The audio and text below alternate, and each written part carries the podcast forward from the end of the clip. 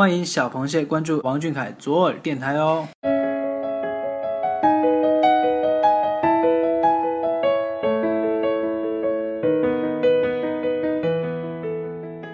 寻觅一座城，怀念一个人。从北纬二十九度出发，许多地方都因为王俊凯而有了特别的意义。你是否也想走他走过的路，看他看过的风景？那就跟随小耳朵重温俊凯走过的哪些城市。在这里，我们将推荐著名的旅游景点，介绍那里的风土人情，带你们聆听俊凯与这座城市的独家记忆。前方即将到达。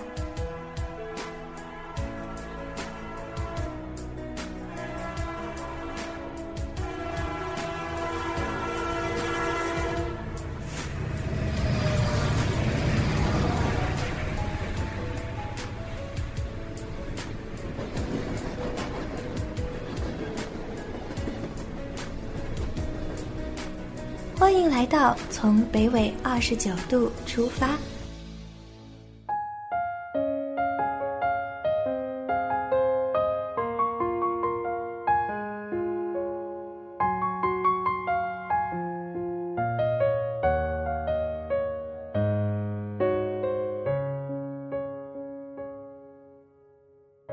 小耳朵的听众朋友们，你们好。欢迎大家收听王俊凯 King 记左耳电台，从北纬二十九度出发，我是主播兔子。天气逐渐寒冷，我们也即将迎来冬月。很多地方的小伙伴们已经看过今年的第一场雪啦，当然也有很多没有看到今年初雪的小螃蟹们，依然是南方的孩子羡慕北方的雪呀。既然如此，不如去看雪吧。这次我们将带大家去往冰雪的世界——哈尔滨，准备好了吗？跟小凯一起出发喽！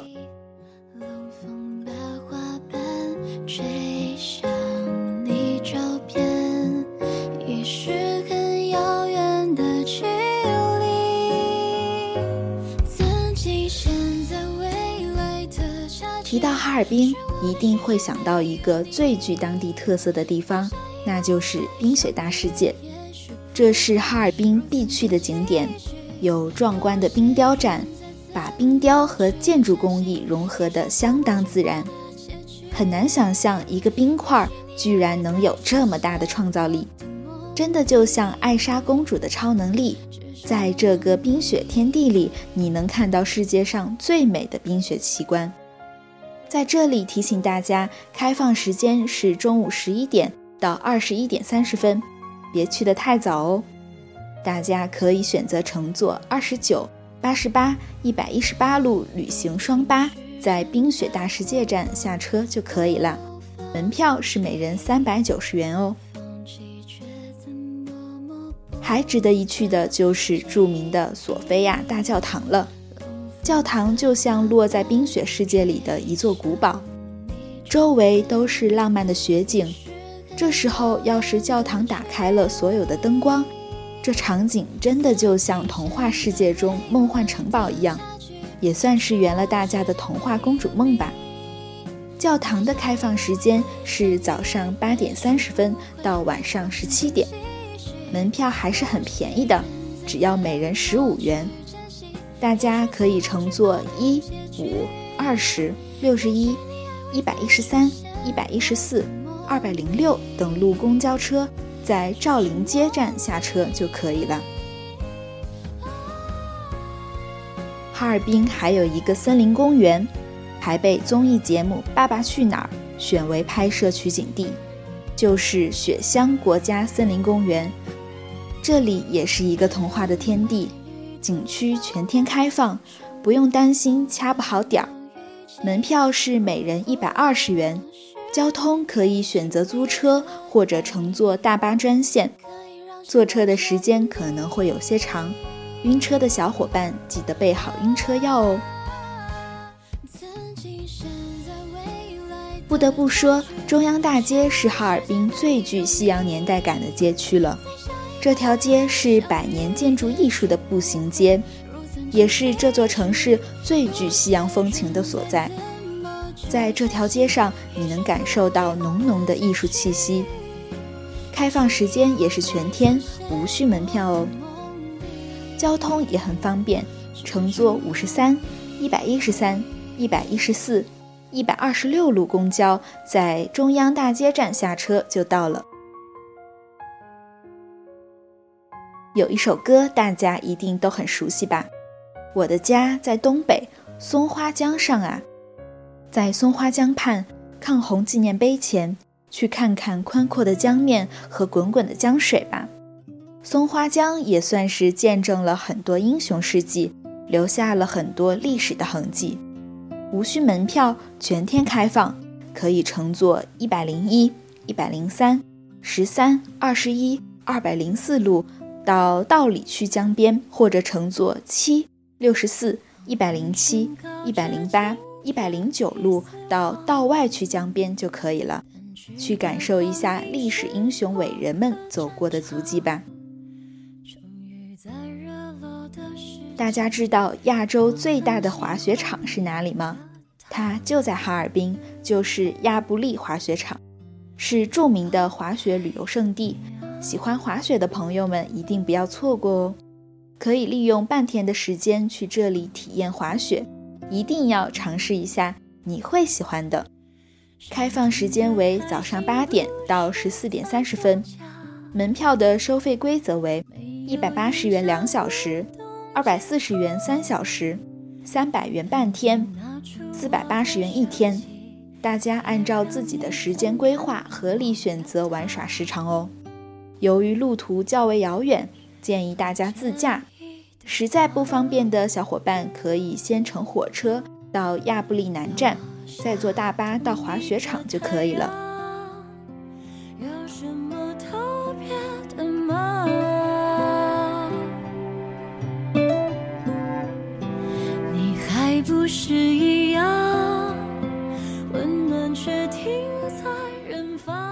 哈尔滨也属于东北一带，那特色美食绝对不能少。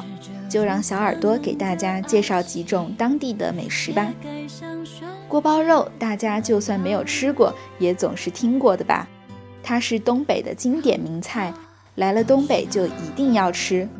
锅包肉是用猪里脊肉和淀粉，经过油炸两遍后，用香菜点缀而成，口感酸甜，非常好吃。虽未油炸，但却不腻，肉质紧实，口感简直不要太好。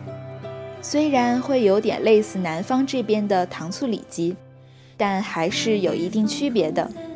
要问有什么区别，那就自己去尝试一下吧。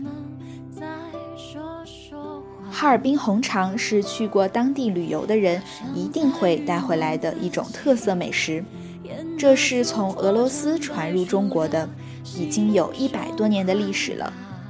熏好的红肠。表面会粘附一层肉眼看不见的果木炭灰，但是呀，就是要吃那个带点山野的焦炭味。还有东北炖菜，有著名的八大炖，像小鸡炖蘑菇、排骨炖豆角、土豆炖牛肉等等，这些都是很著名的东北菜。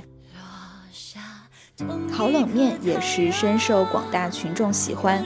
这是东北非常受欢迎的一道小吃，用冷面皮、鸡蛋、油加调料烤制而成，也可以按照喜好加入其他的配料，比如生菜、香肠等等。吃起来脆爽可口，咸淡适中，让人吃了还想吃。最后介绍东北的一道特色菜，就是哈尔滨熏鸡。因为东北的天气比较冷，熏制食物会更易保存，而哈尔滨熏鸡就是其中极具代表的一大熏制而成的特色美食。说了这么多美食，是不是燃起了你想去的热情？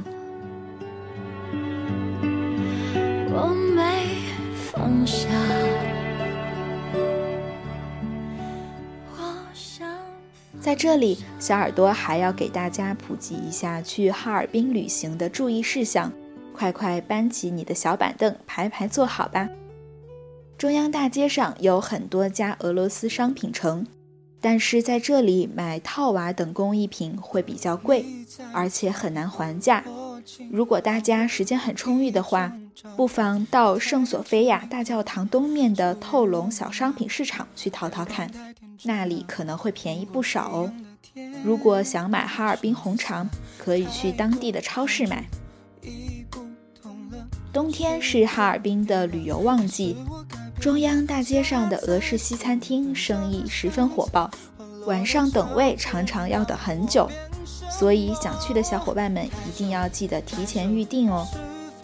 中央大街的中段有两家邮局，上游街口、西五道街口各有一家。大家可以去买张明信片寄回家，当做留念呢。去哈尔滨还有一件很重要的事，就是要带着常用的感冒退烧药。毕竟温度比较低，长时间在外活动，难免感冒头疼发烧。玩耍也要注意自己的身体承受能力哦。悄悄告诉你们，一定要感受一下在零下二十几度的室外吃一根马迭尔冰淇淋的刺激感。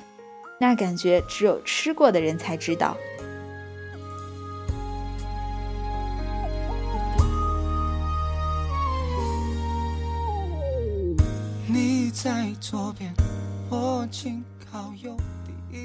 又到了分享小螃蟹们留言的时候了。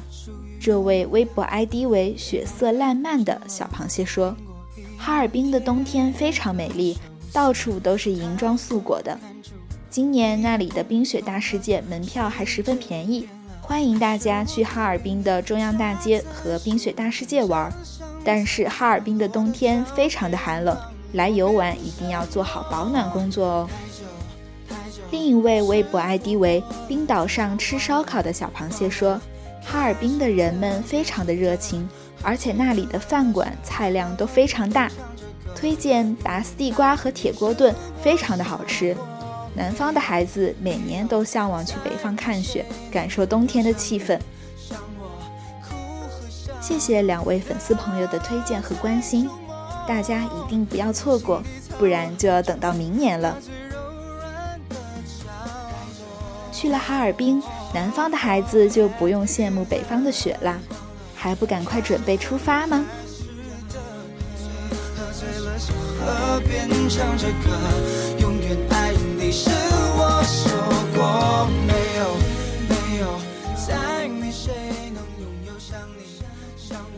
节目又到尾声了，今天的从北纬二十九度出发要跟大家说再见了。感谢每一位听众朋友的聆听，也感谢参与互动的朋友。我们下期节目再见。